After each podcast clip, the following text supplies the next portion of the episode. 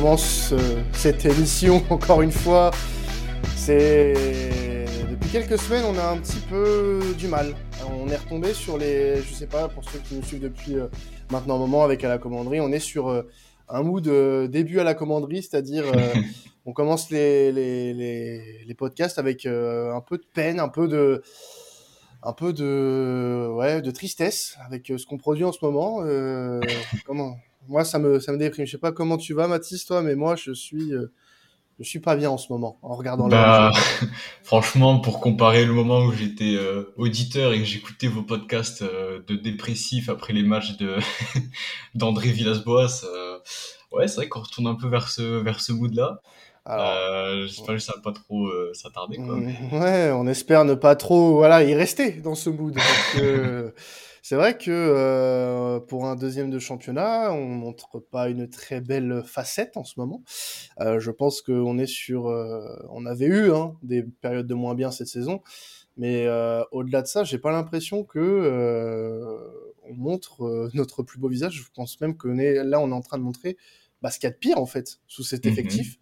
depuis Sampaoli, j'ai l'impression que en fait, c'est la pire période qu'il ait connue depuis qu'il est coach à l'OM et ça fait un an depuis maintenant quelques jours. Euh, ce match euh, à 3 on est euh, une parfaite symbolique. On a eu un match où on n'a pas dominé, on a laissé le jeu aux Troyens, on s'est contenté de marquer un but sur penalty dans un temps qui n'était pas fort pour nous, loin de là. On n'a pas eu vraiment beaucoup de temps forts et les temps forts qu'on a eu, on les a pas très bien exploités. Et ouais, c'est honnêtement très compliqué de, trouver des signes positifs en fait ces derniers temps.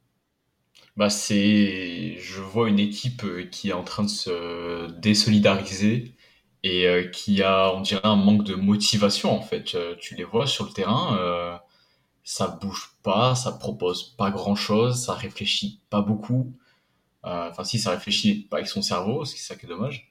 C'est bien dommage, en effet. Une équipe qui, depuis, euh, depuis, on va dire, la victoire, euh, la victoire face à Angers, face à Lens, depuis cette période-là, qui ne produit plus rien du tout. Et euh, il y a plusieurs causes possibles. les joueurs, c'est vrai que les cadres de l'équipe n'affichent pas un bon niveau. Quand on dit cadre de l'équipe, on pense naturellement à Dimitri Payet. Et c'est vrai que ces derniers matchs, c'est pas ça du tout. Alors oui, c'est le plus grand exemple. C'en est le plus grand exemple. Hein.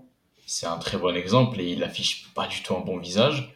Euh, on a eu un match où on s'est séparé de Boubacar Camara euh, en le mettant sur le banc et ça a été dégueulasse. Contre Clermont, c'est incompréhensible. c'est un choix euh, bizarre, mais on va, on va en revenir sur, sur les choix. Donc, ouais, et puis pareil pour d'autres joueurs, que ce soit sur le secteur défensif, que ce soit même des joueurs qui sortent du banc, qui n'affichent pas du tout un bon niveau. on sent l'équipe qui a, on, dirait qu'elle a régressé en fait, mm. euh, parce qu'on avait eu un premier temps faible dans la saison.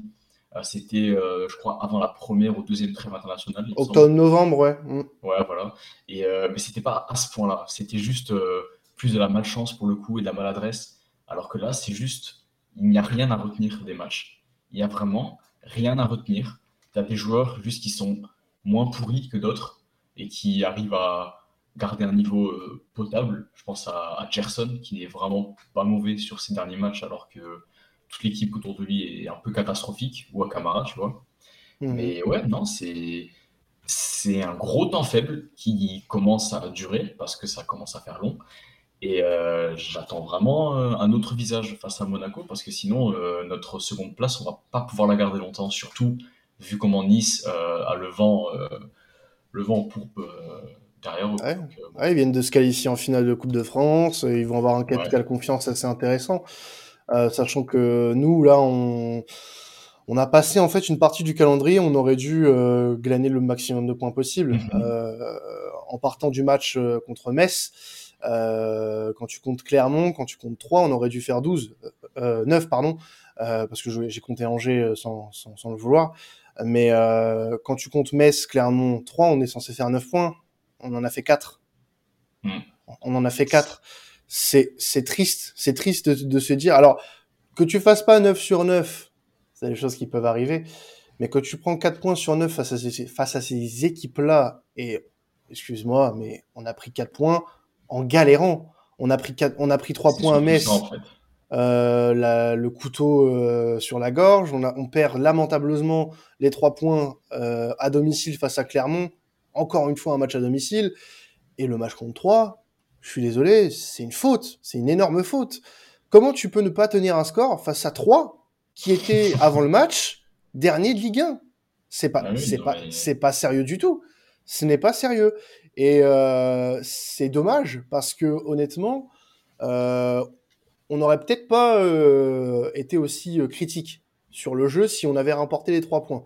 On se serait dit, bon, allez, on a gagné trois points, euh, c'est toujours pas ça dans le jeu parce qu'on on, rappelle qu'on gagne 3-0 contre Karabag trois jours avant. Mais dans le jeu, on se fait bouffer, on est ultra dominé, mais on, s'en sort avec 3-0 parce qu'on est plein de réalisme. Là, on peut même pas dire qu'on a été plein de réalisme parce que on n'a pas eu d'occasion. Comment tu veux? Il n'y a, rien eu. Il n'y a pas de manière de perdre, en fait. C'est ça qui est voilà, très frustrant. C'est ça. On se prend un but sur, bah, voilà, les Troyens ont poussé. Euh, ils mettaient pas énormément d'intensité, euh, ce qui nous convenait, j'ai l'impression, parce que on n'a pas été plus dans la révolte que ça. On mhm. était euh, sur un match euh, on venait de faire 2500 km aller, 2500 km retour, avec le décalage horaire, etc. Bon, ça pouvait un peu se comprendre, mais il n'y avait pas énormément, ça se voyait pas sur le terrain qu'il y avait une fatigue physique en fait. Donc mhm. euh, le rythme, le rythme imposé par les Troyens était pas si euh, effréné que ça. Et bah, j'ai l'impression qu'on s'en contentait et c'est ça. Je, moi, je pense que la principale erreur, c'est ça, c'est d'avoir voulu se calquer sur le rythme des Troyens, alors qu'on aurait dû imposer le nôtre. Peu importe si on avait joué trois jours avant. Mais ça, maintenant, euh, c'est même pas du physique, parce que pour moi, c'est la tête. Hein. C'est la ah tête, hein, ce qui s'est passé. ce qui s'est passé dimanche, c'est la tête. Quand tu vois un, Dimitri Payet, alors c'est symptomatique de ce qu'on fait dernièrement. Dimitri Payet n'est pas bon, ça se voit et ça se ressent dans le jeu. Ça se ressent dans le jeu. Et euh, il a, pour moi, euh, j'ai l'impression qu'il sait plus où se mettre en fait dans, dans cette composition. Il y a de ça déjà. Euh, tu as parlé de Gerson. Si on peut parler de joueurs qui ont bien performé, on peut parler aussi de Chaleta Tsar qui a fait un très gros match. Je pense que sans mhm. lui, on repart pas avec le point, honnêtement.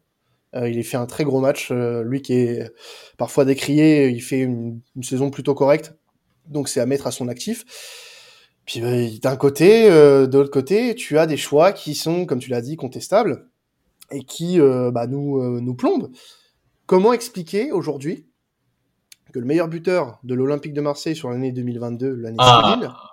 ne commence pas les matchs? Comment expliquer que Arkadiusz Milik ne commence pas les matchs?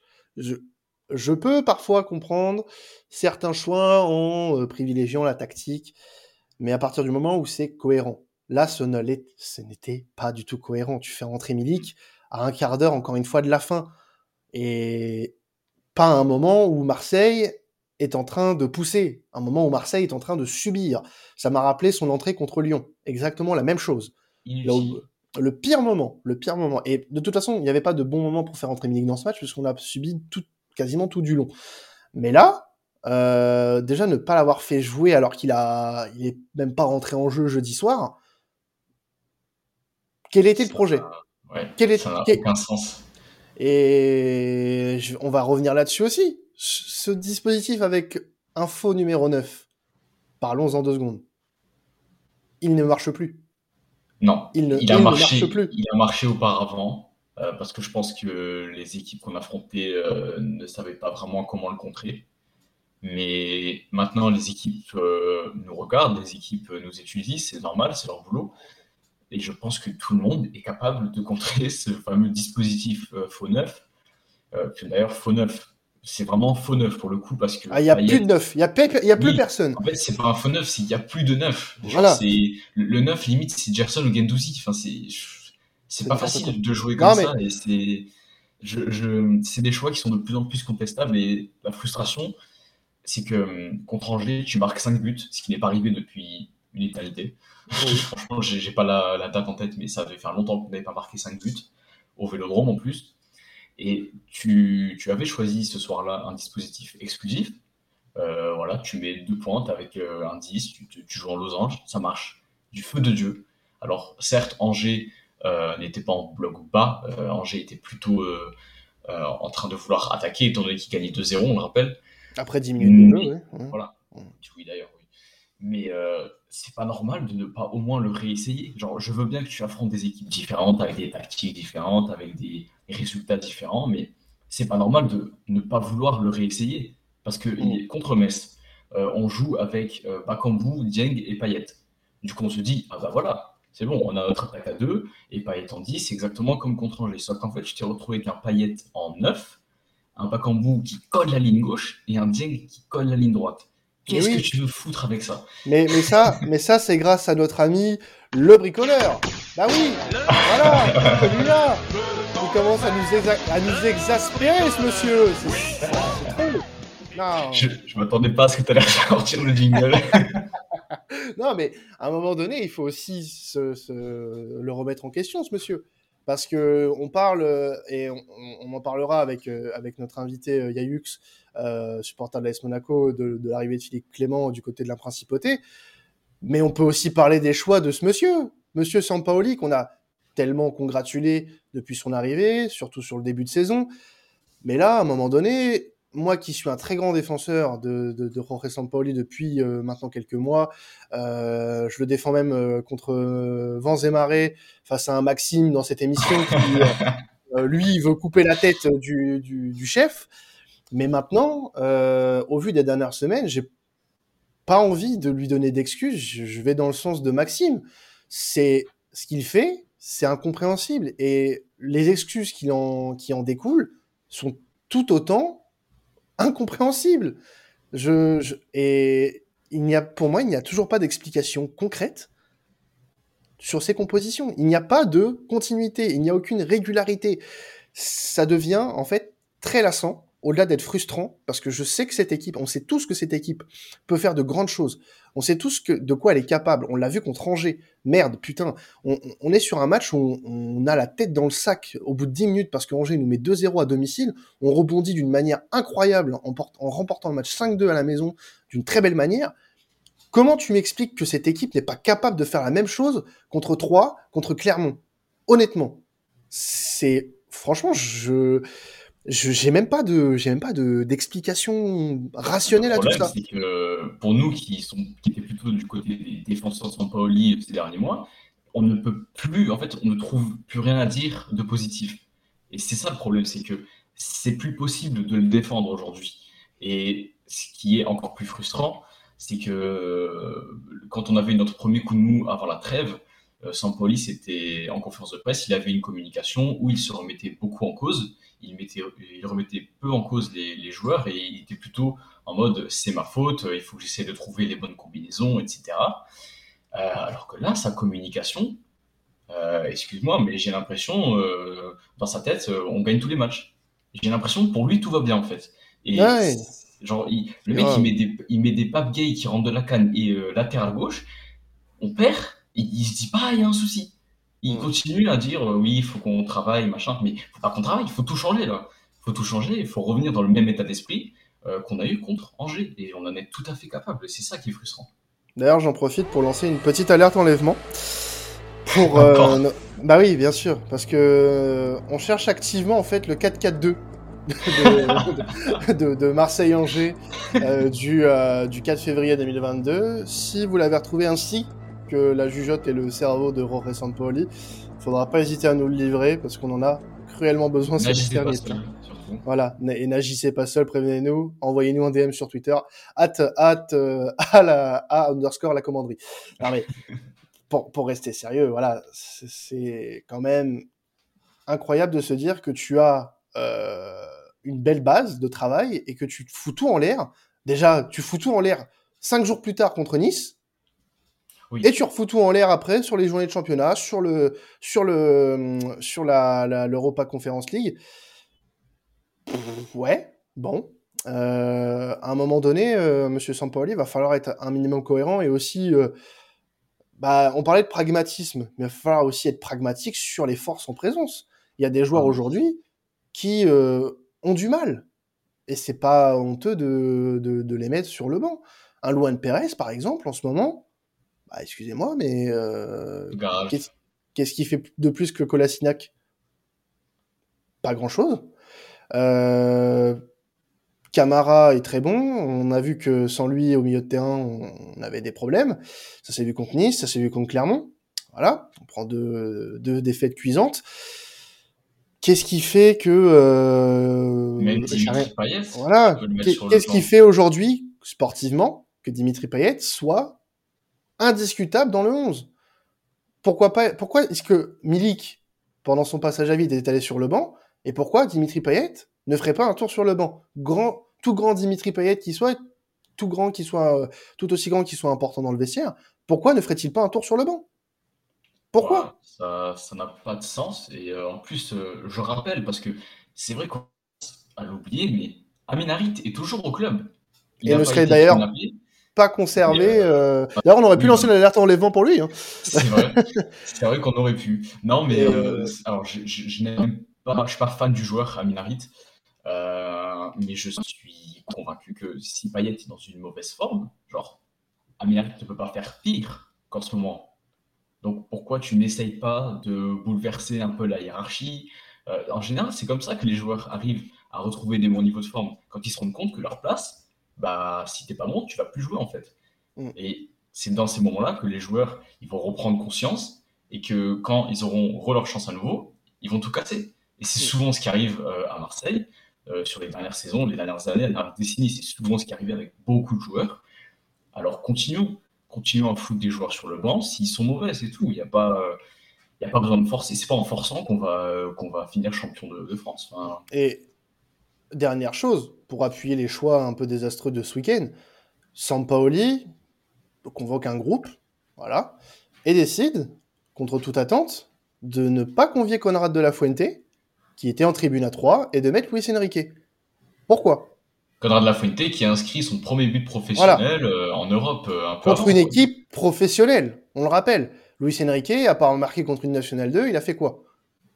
Voilà. Conrad vient de marquer un but. je pense que son capital confiance a dû euh, être bien gonflé après ça. Pourquoi tu ne le mets pas dans le groupe qui, Enfin, sur la feuille de match, parce qu'il est dans le groupe. Mais pourquoi tu ne le mets pas sur la feuille? Je... Ça, honnêtement, j'ai du mal j'ai du mal avec ce choix-là. je pense que c'est euh, au-delà de ça, bon, c'est pas peut-être le choix le plus important à vos yeux, mais quand même, quand même. Enfin, je sais bien que Luis Enrique est pas qualifié pour le groupe en, Europe, mais si c'est ça la raison pour laquelle il est privilégié à Conrad, bah autant virer à Harit, autant virer à Harit qui semble ne pas être dans les plans de Sampaoli et ne sera pas conservé euh, cet été et laisser la place à Conrad. Enfin, je, je sais pas, mais même si Conrad et Harit, c'est pas le même poste, bon, ok, euh, et que Enrique et Conrad sont sur le même poste et forcément en concurrence, mais on l'a vu. Enrique est rentré en jeu contre 3, il a rien apporté. C'est voilà, j'ai du mal avec lui, c'est compliqué, tout le monde a du mal avec lui. Mais voilà, c'est encore un choix qui, laisse, euh, qui laisse vraiment euh, dans, l'interrogation et je peux comprendre maintenant certains supporters, la grogne de certains supporters qui bah, le départ de Jorge Sampaoli euh, en fin de saison. Voilà, c'est c'est triste, mais même une qualification avec des Champions ne pourrait pas tout apaiser parce qu'il y a le conflit que tout le monde nous annonce, qui paraît pas si évident, mais qui l'est quand même avec Milik. Donc, euh, je sais pas comment on va se goupiller cette fin de saison. Il reste euh, quelques matchs qui vont être assez intenses pour nous. On a un calendrier qui est assez chargé, à commencer par dimanche. On va avoir l'occasion d'en parler. Mais Mathis, euh, si on se réveille pas et qu'on se met une petite claque dans la gueule euh, dans les prochains jours. Ah bah là, il faut surtout que la sainte lumière illumine le crâne de notre coach parce que là. Parce qu'on a une fin de championnat où on a encore Nice, Monaco, Montpellier, Paris, Nantes, Lyon, Rennes, Strasbourg que des, jeux, que des clubs qui sont quasiment euh, en qui sont, quoi, en fait. bah, qui sont et qui sont en première partie de tableau. Et qui sont en première partie de tableau. Voilà. Donc, Euh, là, sans compter Saint-Étienne qui euh, est sur une belle pente ascendante et qui se bat pour le maintien.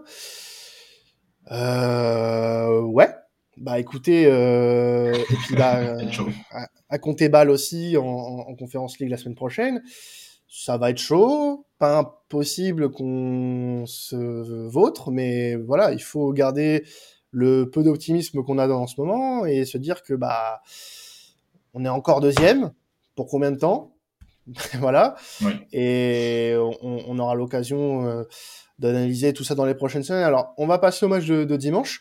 Euh, et avec nous, pour parler de ce match de dimanche, on a un invité, bien sûr, pour parler euh, du club qu'on va affronter, supporter de, de l'AS Monaco, qu'on avait déjà reçu euh, lors du match aller où l'OM s'était, on le rappelle, imposé à Louis II 2-0 avec les, les, premiers buts de Bamba Dieng en, en, Ligue 1. C'est Yayux, comment tu vas? Bonsoir à tous, j'espère que vous allez bien. Moi, ça, personnellement, ah, mais en même temps, voilà, c'est la vie. Hein. Ouais, bah c'est vrai que ça a été euh, un peu compliqué pour vous ces derniers jours, la défaite contre euh, contre Reims en championnat dans les dernières minutes euh, du match et cette cette défaite au tir au but contre le FC Nantes en, demi-finale de, de, Coupe de France.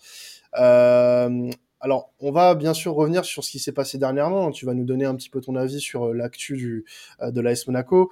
Euh, on, sait qu'il y a eu ce, ce limogeage de de Kovac en, fin d'année, fin fin d'année, début d'année 2020, enfin début d'année 2022, et la nomination de, Philippe Clément qui arrive de, de Bruges. comment ça se passe pour depuis l'arrivée du technicien belge? On n'a pas l'impression que ça soit non plus la joie. Euh, au vu surtout des, derniers résultats qui, qui, plombent pas mal Monaco. Euh, comment ça comment ça se passe de votre côté, euh, Yayux bah, en fait, Kovac et Philippe Clément, ce sont deux entraîneurs très différents au niveau de la philosophie de jeu. Il y en a un, il est plus joueur, il y en a un autre qui est plus pragmatique et qui, voilà, qui lui, pour lui, euh, il faut défendre euh, avant avant d'attaquer. Alors que Philippe Clément, c'est plutôt un entraîneur offensif. Et là, on, on essaye de jouer euh, plus offensif, mais sans pour autant être plus solide défensivement. Et les résultats ne, ne suivent pas trop. Ok, on a on a réussi à battre Lyon, mais voilà, là pour le moment, les résultats ne, ne suivent plus trop. On avait un mois de février qui était plutôt favorable pour nous. Mais malheureusement, on réussit à relancer des équipes en perdition. C'est notre, c'est notre travail. Hein. On dirait l'Olympique de Marseille. C'est, incroyable ça. euh, je pense que je pense que franchement, euh, je préfère être dans la situation de, de, de Marseille que, que la ah nôtre. Bah, je pense que, la, euh, je pense que je pense que la nôtre euh, vous aurez vous aurez craqué sévèrement. Là, euh, franchement.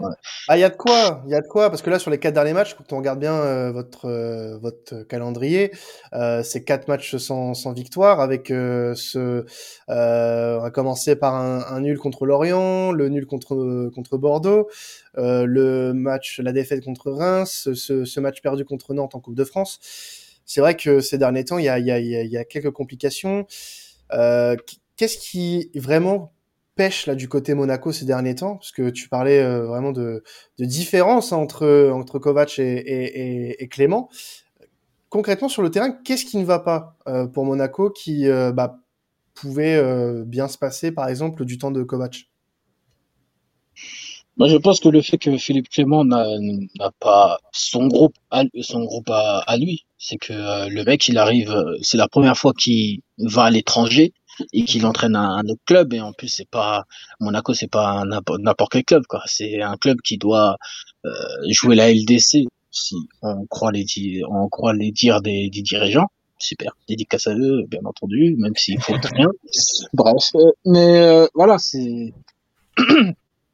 non, normalement, on, devrait euh, jouer les, premiers rôles dans ce championnat, mais l'arrivée de Philippe Clément en hiver, c'est dangereux en fait. C'est dangereux si euh, les dirigeants pensaient que ça allait changer tout de suite. Bah non, en fait, il fallait, il faut que le mec euh, s'acclimate au, championnat. Il faut qu'il aussi qu'il fasse son petit groupe. Mais, mais malheureusement, même s'il arrive en, mercato hivernal, même en mercato hivernal, la seule recrue c'est c'est Vanderson et on n'a même pas eu de, on n'a pas eu de recrues. Le mec, il n'a pas pu euh, avoir les recrues qu'il veut. Peut-être en, en été, s'il est encore là. Parce qu'avec Monaco, on sait jamais quoi. Mais voilà. non, mais c'est vrai que la situation elle est un peu compliquée, euh, Mathis, hein, du côté de Monaco. Bah, la, la situation est, bizarre parce que pour Philippe Clément, c'est un peu mission impossible. Le mec, il arrive, comme Yannick l'a dit, il n'a pas eu de mercato, donc il n'a il a pas des joueurs qu'il connaît forcément bien il n'a pas les joueurs qu'il veut et surtout bah, il n'a pas pu préparer euh, la saison, euh, voilà, il n'a pas eu de match amicaux, tout ça. Il a été lancé dans, le, dans le grand bain. Et c'est souvent le grand défi des coachs qui arrivent en milieu de saison de réussir à produire quelque chose. C'est très difficile. Surtout que là, comme nous dit notre invité, il change de mentalité. il veut être plus joueur, peut-être plus offensif, mais on sent que ça pêche. Donc, ce choix de limoger euh, Kovac de base, moi, je ne comprenais pas trop, franchement. Euh, je ne comprenais pas trop parce que tu l'avais quand même depuis un moment. Tu commençais à véritablement travailler quelque chose. Tu es quand même allé en barrage de Ligue des Champions, c'est pas rien. Euh, pour un club qui joue, doit jouer les premiers rôles, c'est une très bonne chose. Et surtout, un joueur qui, un joueur, un coach qui avait ses joueurs.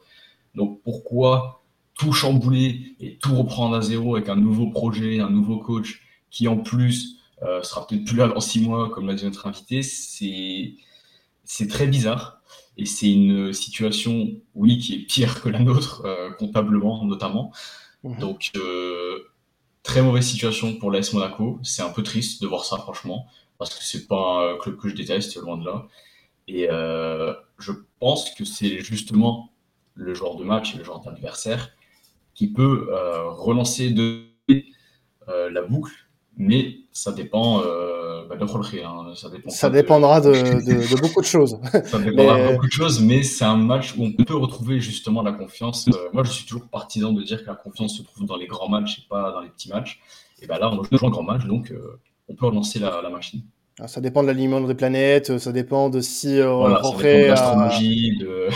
voilà, si a, a, bien pris son, son, son petit déjeuner euh, rempli de fibres euh, pour bien irriguer euh, le cerveau, tout ça. Enfin ouais, c'est il y a plein de paramètres. Euh, mais justement, je, je, voulais te rejoindre là-dessus et, et, et, par la même occasion te, te poser une question, Yahux, parce que toujours pour parler de, de la succession entre Kovac et, et Clément, ça paraît assez incompréhensible en fait ce changement, dans le sens où euh, Monaco est certes, bon, à l'heure actuelle, on parle là, Monaco est 9 à euh, 8 points de retard sur Nice qui est 3 euh, après 26 journées, c'est pas un gap qui est euh, très euh, très très insurmontable, hein, au contraire, même si bah bon, bah, il y a des équipes devant, ça va se taper jusqu'à la fin, mais c'est pas insurmontable. et je j'ai le souvenir, au moment où Kovac est, est limogé, que l'écart était encore moins important avec euh, le, trio de tête.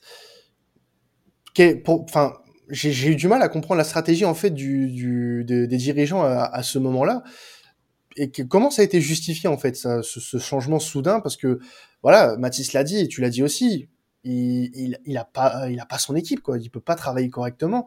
Euh, et euh, tu, tu en fait tu, tu as tu as anéanti une base alors que tu aurais pu si vraiment Monaco n'avait pas atteint les objectifs virer euh, en fin de saison. Faut demander à, notre directeur fantôme sportif euh, il va te il va te dire. Enfin si il accepte de montrer euh, sa présence non, ça, c'est, c'est de sa, de sa poire, la, le limogeage de, de Kovac. C'est, ce qui est drôle, c'est que c'est lui-même qui avait viré Moreno à l'époque et qui a ramené Niko Kovac en pensant que ouais il fallait du changement machin bidule tout le tralala et vous connaissez. Et là il, il le licencie. En, en hiver. Bon même si les performances euh, sous Nico euh, en ce début de en cette première partie saison sont sont très très très très moyennes bon même si niveau comptable rien n'est rien n'est perdu hein Ouais, mais, tu finis, ouais, mais tu finis, tu finis premier de ton groupe en Europa League sans, sans perdre un match avec un, avec un groupe assez relevé, quand même, tu vois. Oui, c'est l'arbre qui, qui cache la forêt, mais si tu regardes euh, les performances de l'ASM, ah, je peux te dire que les performances de l'ASM sous Kovac euh, en, cette première partie de saison, euh, ça, ça grince des dents, ça grince sévèrement des dents. Donc, ouais, c'était, c'était pas, c'était pas fameux. Hein. Mais là, Philippe Clément, il arrive voilà, nous, nouveau pays, tout ça. Euh, bon, la langue, bon, les Belges, ils parlent, ils parlent français des fois. Bon, même s'il a un petit accent quand même, euh, Philippe Clément. Mais voilà. non, mais voilà, c'est c'est pas c'est pas facile pour lui. Euh. franchement, je je peux pas lui en vouloir. La personne à qui j'en voudrais sincèrement pour ce pour cette saison, c'est c'est Paul Mitchell. Enfin, Paul Phantom Mitchell. On l'appelle Paul, Paul Ghost Mitchell. Ouais, Paul Ghost Mitchell, pas Ghost dans Power. Hein vraiment fantôme voilà. Alors, on a connu ça du côté de Marseille, des, des dirigeants un peu, un peu fantomatiques qui servaient pas à grand chose. Enfin, pas, pas fantomatiques. Eux, ils étaient là. mais, euh, mais pas pour le plus grand, pour, pour notre plus grand bien. Voilà. Ils avaient, un, ils avaient un poste qui n'existait pas. C'est ça la différence. Ouais, aussi, aussi, oui, oui, il y a de ça. pour revenir au match de, de dimanche, il y a Yux. On est sur, voilà, euh, je pense que tu connais la, la situation de l'Olympique de Marseille. Euh, je pense que toutes les équipes qui se déplacent au Vélodrome connaissent la situation de l'OM au Vélodrome. Euh, on va pas rappeler le nombre de points perdus cette année, euh, cette saison euh, pleurer, à, à, domicile parce que j'ai pas envie de pleurer. Mais c'est une source de motivation supplémentaire. Je suppose de, de, de voir quand même que l'équipe que tu vas affronter ce week-end dans, un, dans ce genre de gros match est en perdition à domicile. Et puis tu te dis, bah on n'est pas bon en ce moment, mais euh, voilà, Clermont l'a fait, euh, Brest l'a fait, donc euh, au final, pourquoi pas Monaco avec l'équipe qu'on a, quoi. C'est moi honnêtement, il y a eu que je te reprocherais pas de raisonner comme ça. Moi personnellement, je sais pas si c'est une chance d'affronter Marseille, ce Marseille maintenant, ou de me dire ouais, on va, on est capable de relancer Marseille, tu vois un double, je sais pas. je ah sais pas parce que c'est notre, mais c'est notre, comme je t'ai dit, c'est notre travail. On aime bien relancer les équipes qui sont dans le mal. C'est notre travail. It's notre job. Tu comprends ou pas? Oui, bah ça. Après, après, je te cache pas que nous aussi, ces derniers temps, on, on a pas mal euh, relancé des équipes dans le besoin. Hein. Clermont et, et, et Troyes ont bien mangé euh, à la cantine grâce à nous. Euh, donc, euh, on n'a pas eu de carte de remerciement. D'ailleurs, je trouve ça un peu dégueulasse. mais, euh, mais, mais, mais, du coup, ouais, c'est c'est vrai que au final, quand tu quand tu regardes bien, c'est un match, un Matisse, c'est un match qui qui est assez indécis. C'est bah, ça me fait rire. C'est un peu le seul match où les deux équipes peuvent perdre. Putain, on peut perdre en même temps. C'est terrible. Ça, en fait. ça. Soit Marseille relance Monaco, ou soit Monaco relance Marseille. On sait, on, on sait pas où ça, va, où ça va finir, quoi. C'est ça le problème. Non, mais euh, même là, en plus, quand tu prends notre côté, si tu veux te projeter sur le match, tu sais même pas comment on va jouer. Parce que là, encore une fois. Euh, c'est la prochaine surprise. C'est voilà. Bah, tu, tu, tu, sais, tu sais, euh, moi j'ai appris à faire un truc. Ne jamais regarder déjà la compo qui sort le matin même de l'équipe. Oui, ah bah ça c'est depuis que depuis le début de saison, je suis même pas sûr que l'équipe a sorti une compo juste sur euh, sur l'OM de Sampaoli. Et euh, tu sais qu'il y aura au moins trois ou quatre changements et que la disposition mise euh, sur leur papier ne sera pas la même du tout. Euh, mais j'espère vraiment de tout cœur que Sampaoli, euh, malgré visiblement son obstination à, nous faire croire qu'il a la situation en main, va se reprendre et nous sortir une composition qui euh, va euh, déjà être plaisante en premier lieu et qui sera cohérente avec des joueurs qui jouent à leur poste. Et euh, non, moi je veux ce 4-4-2. Voilà, je, je bah, dis, je veux, je veux ce 4-4-2. Monaco va jouer. Exactement. Monaco va jouer. Monaco va, va jouer, va se donner, donc va surtout s'exposer, surtout que défensivement c'est pas ça du tout c'est vraiment le meilleur match. Et là, il n'y a plus d'excuse de oui, c'est une équipe qui joue différemment, qui joue en bloc bas. C'est pas vrai. C'est pas vrai. Donc là, il n'y a plus d'excuses. C'est vraiment le meilleur match pour refoutre ce putain de 4-4-2 en losange qui a été magique face à Angers, tout simplement. Jorge, tu nous entends Écoute-nous un peu. Écoute-nous. On, est fort sur FM, on fait des trucs, vas-y. Eh oui, et attends, tu suivrais nos parties euh, multi là, tu serais un peu. Euh, non, non, mais ouais, c'est franchement. Et c'est là où tu, tu, penses aussi que ça peut être compliqué, ce 4-4-2, parce que euh, certes, c'est, je pense, la meilleure solution pour Monaco. Mais euh, derrière, tu te dis, oui, mais si tu joues en 4-4-2, tu te sépares de qui? Euh, Tu fais jouer Milik avec qui? Tu fais jouer Est-ce que tu fais jouer Milik? Est-ce que tu fais jouer Payet qui est pas bon en ce moment? Est-ce que Bakambu euh, va jouer avec Milik? Est-ce que est-ce que est-ce que Wunder peut jouer dans ce 4-4-2 Ça, j'ai des doutes, tu vois, par exemple. Euh, j'ai des doutes sur la capacité d'Under à jouer dans un 4-4-2. Euh, parce que quand il est rentré contre Angers, on rappelle qu'on est passé sur une autre compo.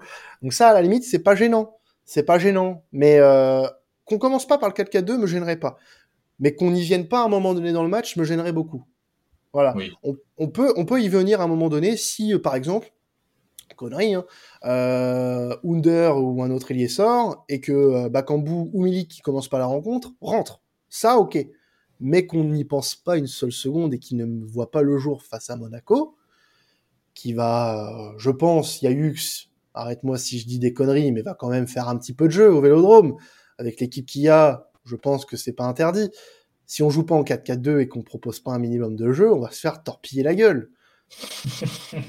Voilà, c'est on va jouer. Je pense que je pense que Monaco va jouer. hein, À mon avis, on va pas être en bloc bas. C'est pas de la philo de, de Philippe Clement. Lui, il veut, il veut vraiment qu'on joue. Et je pense que Monaco va, euh, va jouer. Mais comme je l'ai dit, et on verra comment comment ça va se passer. J'ai pas dit, euh, je, les gars, je suis pas du tout confiant de mon côté. Et tu crois que nous, de notre côté, on est confiants, vraiment? C'est trop drôle. Personne je te l'ai veut, dit. veut gagner. Je te l'ai dit, je te l'ai dit au, au début. On, on- c'est notre travail. On, on va vous relancer. À mon avis, on va vous relancer. On va dire, vas-y, Marseille, ils sont pas bien. On va les, on va les lancer. Vas-y. Allez, on est comme ça, nous. C'est gratuit. Allez. Non, Non, mais ça va être un match disputé, à mon avis. ouais. Alors, je pense qu'on va avoir un beau match. Au-delà de ça, Euh, enfin, j'espère, parce que nos bouillies euh, récentes euh, m'ont un peu convaincu du contraire. Mais les Marseille-Monaco, en général, peu importe le contexte, sont assez disputés. Ça l'était. Alors, au match aller, sans te froisser, j'ai l'impression qu'on vous a quand même pas mal dominé, quand même, sans, sans que vous ayez eu grand-chose de à faire. euh, C'est l'un de nos meilleurs matchs d'ailleurs. Mais euh, dans l'historique des Marseille-Monaco euh, et des Monaco-Marseille, c'est des, des, des confrontations qui sont en général assez disputées et qui promettent du spectacle. Surtout qu'au Vélodrome, nous, le spectacle, on aime bien que l'adversaire nous le fasse. Si on en est comme ça, on est dans, la, dans le plaisir d'offrir, joie de recevoir euh, au Vélodrome cette saison, ce qui est une mauvaise manie. on- plus que qu'on offre en soi, mais bon. Oui, Bah. on, offre notre cul surtout. Ouais, faut qu'on le dise Oui, voilà, c'est dans ce sens-là que je le dis. voilà. Non, non, mais faut dire les, faut dire les termes. Voilà. Il y en a marre. Je, je veux plus faire dans la langue de bois. euh, c'est terminé. Vous avez connu un Quentin qui était un peu édulcoré, euh, qui euh, défendait cette équipe. Maintenant, faut dire les choses. Ah, On offre le notre contenu cul. plus professionnel, là, Voilà. bon. Voilà. Il y a plus, il y a plus de professionnalisme. C'est T'as bon. vu ce que tu fais, Francky? T'as vu ce que tu fais? Non, mais tu, tu viens de créer un monstre là, c'est pas bien. C'est. Ouais, voilà. Je... Non, mais c'est- un peu du dépit. C'est. c'est voilà, c'est tu, tu réagis euh, aussi en fonction de, de ce qui se passe en ce moment. Et ce qui se passe en ce moment, bah, c'est pas réjouissant. C'est pas réjouissant, mais on espère euh, se réjouir parce qu'on a un enchaînement. euh, un enchaînement de matchs qui va être assez hardcore. Tu as Monaco, tu as Bâle deux fois, Brest, Nice, Saint-Etienne, Montpellier, Paris. Et voilà, il y a, heureusement qu'il y aura une petite trêve internationale entre temps, quoi, parce que on va pas s'en sortir sinon. Oui. Donc, euh, j'espère, honnêtement, qu'on finit la trêve internationale devant Nice. Parce que si on finit pas la trêve internationale devant Nice, là, on peut se poser des, bah, c'est foutu et, et on va commencer à se poser des questions pour la, pour le podium. Parce que derrière, on commençait à se dire, euh, je me disais, oui, qui va venir nous chercher? Mais ça pousse. Ça Bah, Il y a du monde, hein, au final. et puis là, il y a 9 points entre Marseille et Monaco. Mais euh, tu perds ce week-end, euh, tu te mets dans une position inconfortable. Tu te mets dans une position inconfortable. Nantes peut revenir aussi, Lens peut revenir aussi, Strasbourg peut revenir aussi, Lyon, bon, je je, je, je vais pas me prononcer sur eux parce que Le point manquer- je vais pas manquer de respect à nos copains du Gol Olympique, mais euh, j'ai vu le match dimanche contre Lille. Bon, voilà. Euh, on va pas en parler. C'est pas notre rôle. On va laisser nos potes du Gol Olympique le faire. Mais euh, disons que tu t'envoies pas un bon signal si tu finis derrière Nice euh, à- avant la trêve, sachant que tu joues Nice avant la trêve. Donc, Bah, euh, faut, faut se mettre en confiance juste avant, en fait. C'est la meilleure opération qu'on peut faire. tu as trois matchs avant la trêve en Ligue 1. Monaco, Brest, Nice, sans compter les deux matchs d'Europa Conference League. Tu dois faire un sans faute si tu veux avoir le plein de confiance après la trêve. Si tu finis derrière Nice après la trêve, gare à toi. Voilà. Attention à ton cul. Attention à ton cul. Parce que là, ça risque d'être compliqué dans la tête des joueurs et ça va être euh, moins compliqué dans la tête de ceux qui vont nous affronter après. Donc euh, ne donnons pas euh, cette chance à nos adversaires de rentrer dans notre crâne, même si euh, tant bien a déjà été fait pour certains. On va passer au, au prono euh, pour, pour ce match pour terminer en, en beauté euh, cette émission. Euh, Yayux, honneur à l'invité. Ton pronostic pour ce Marseille-Monaco dimanche euh, soir 20h45 euh, Euh, bon, ah, comment dire? Comment, comment, comment, alors, comment être optimiste après tout ce que je viens de balancer à l'antenne? Comment être optimiste? Parce que euh, dans ma tête, là, je ne vois pas du tout une victoire de l'ASM. Hein. Bon, allez, je vais dire un bon match nul de maison. Euh, allez, un petit... Euh, un, un, allez, un partout, je dirais. Un partout. Un partout. Voilà, tout le en tête Euh, Marseille, je dirais euh, Payet pour Marseille. Et euh, Monaco, je dirais euh, Ben. Bah, très bien. Marseille, euh, enfin Payet pour Marseille, qui signerait son, dixième but de la saison en, Ligue 1. Malgré euh, sa baisse de forme, il a 9 buts, 9 passes D. Ce qui fait de lui le joueur le plus décisif de l'OM cette saison. Mathis, euh, ton petit prono pour ce, je l'espère, magnifique Monaco-Marseille. Bah Marseille-Monaco. écoute, euh, on va rester dans. Enfin, on va pas changer une équipe qui gagne. Déjà, tu connais mes buteurs, mon buteur, parce que je dis toujours le même. Et ça a plutôt bien marché. euh, Voilà. Je, je vois Milik euh, inscrire non pas un, mais deux buts pour nous faire euh, gagner ce match. Eh ben, Euh, parce qu'on va gagner euh, deux buts à un. Et le but euh, monégasque sera un penalty euh, transformé par Ben Yedder. Voilà. Bien sûr. Je te donne le scénario. T'as pas besoin d'aller sur Prime Video euh, dimanche, t'inquiète. c'est- Tu n'as pas. C'est fait. C'est cadeau. Pas besoin de prendre ton abonnement. ah ouais, parle pas de penalty en ce moment du côté de Monaco, c'est un peu. euh, Ah oui, c'est vrai. C'est un peu. Ouais, parce de- que Mbappé, lui, tu, lui- tu lui parles pas d'âge, mais moi, tu me parles pas de penalty. tu, parles, tu parles de penalty quand je suis pas là, mais quand je suis là, tu parles pas de penalty. Non, et puis bah, moi, pour le prono, je vois aller un. un... J'ai envie d'y croire en fait, un, un sursaut d'orgueil. Non, mais en fait, c'est le genre de match où, même si c'est Monaco, et il y a eu, ils ont en ce moment la fâcheuse manie de le relancer du monde, c'est le genre de match aussi, dans ce cycle-là, où on peut se relancer face à une équipe qui est assez bonne quand même. Et je vois une victoire 3-1, avec, euh, pourquoi pas, euh, si j'avais un buteur vraiment à donner, euh, Milik, moi aussi, parce que euh, je, en fait, je vois pas qui d'autre pourrait sonner la révolte offensivement que Ouais, lui vu en ce C'est pas moment. possible. Hein. Parce que Si, on, on, on, on Under, en a pas beaucoup limite, parlé. On, on en a pas beaucoup parlé parce que là tu viens de parler d'Under. Ces derniers matchs, il se fait un peu discret quand même, un peu plus discret que d'habitude. Ah, bah, Donc-. Donc, je fais confiance au roi de Pologne et euh, je mise sur lui pour euh, nous faire gagner euh, dimanche soir. Voilà, c'est lui qui, qui sera euh, mon pic pour pour pour remporter ce match dimanche. En Moi, tout cas, merci à toi. Bah, moi aussi, ça me plaît. Merci à toi, Yayux, d'être passé euh, une nouvelle fois dans, dans notre émission à la commanderie. Un plaisir de te recevoir, comme d'habitude. Merci, merci en tout cas, merci pour l'invitation et espérons voir un bon match euh, dimanche. Ouais. Mais si euh, vous me cherchez, je suis pas là. Si vous gagnez, je suis pas là. Bah, on pas là. espère, on, on espère aussi te, te voir. qu'on fera un space d'avant-match. hein. On espère t'y voir pour euh, parler du match un petit peu.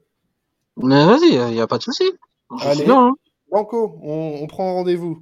Bien sûr, le space d'avant-match qui sera aux alentours de 20h, euh, parce que le coup d'envoi est à 20h45. Euh, et puis, ben, on souhaite, bien évidemment, même si ça sera, on vous souhaite ça après dimanche, mais une bonne fin de saison euh, à l'AS Monaco, qui va avoir un parcours en Europa League aussi à faire, parce que les Monégasques sont tombés sur, euh, sur Braga en huitième d'Europa League. Donc, ramenez-nous les points à la maison, s'il vous plaît, messieurs, euh, pour euh, distancer ces Portugais. Voilà. on en a marre de, Je l'espère, mais bon, voilà, je suis on en pas a marre d'être constamment euh, en concurrence avec ces Portugais à l'indice UEFA. quoi. C'est bon. quoi. J'avoue. Mais attention, hein, il y a la Super League qui pourrait réapparaître. hein. Ah Donc, non, parle pas de malheur. moyen de on va sauver- préparer Super League, hein, c'est bon. Parle pas de malheur, parle pas de malheur, parle pas de malheur. Bon, sur ce, sur cette euh, parenthèse Super League, on va euh, s'arrêter, euh, s'arrêter là-dessus. On se retrouve bah, dans quelques jours euh, pour euh, le prochain podcast euh, d'À la commanderie. Ciao tout le monde et n'oubliez pas, allez l'OM, salut. Allez, l'OM.